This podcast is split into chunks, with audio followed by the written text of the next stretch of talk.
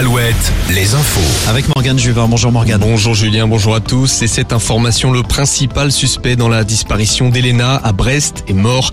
Une information de plusieurs médias. Il était en réanimation après deux tentatives de suicide.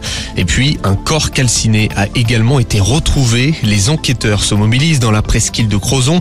Des fouilles ont été menées ce matin à Rosnoen, puis cet après-midi au nord de Châteaulin, à 40 km au sud de Brest, au bord de la nationale 165. La police judiciaire recherche des traces d'Elena dans une zone marécageuse près de l'endroit où la famille Troadec avait été retrouvée sans vie. C'était en 2017 dans une autre affaire. Le procureur pourrait s'exprimer prochainement pour éclaircir quelques zones d'ombre.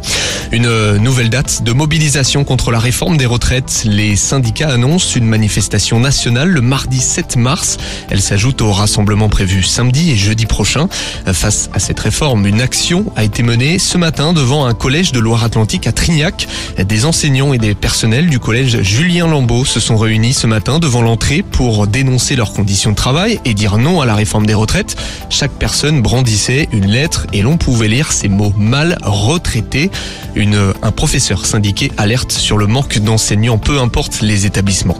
Quelques sorties ce soir dans le Grand Ouest. Vincent de Dienne se produit à la Cité des Congrès de Nantes, Mesmer à Brest, Redouane Bougueraba à Plougastel, Jérémy Ferrari au Mans. On passe au sport avec un match de coupe ce soir en foot. Oui Julien, Lorient reçoit Lens en huitième de finale de la Coupe de France. C'est le dernier match de ce tour avant les quarts de finale prévus en mars prochain. Le tirage au sort des rencontres se fera ce soir avant le coup d'envoi du match entre les Merlus et Lens.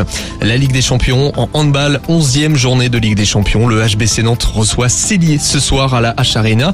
Nantes qui est troisième de son groupe. Les championnats d'Europe en basket féminin. Ah oui, l'aventure des Bleus commence ce soir. Les tricolores se déplacent en Lituanie avant de prendre la direction de la Finlande dimanche. Merci Morgane, à tout à l'heure. Nouveau point sur l'actu dans le 16-20 sur Alouette, ça sera 18h.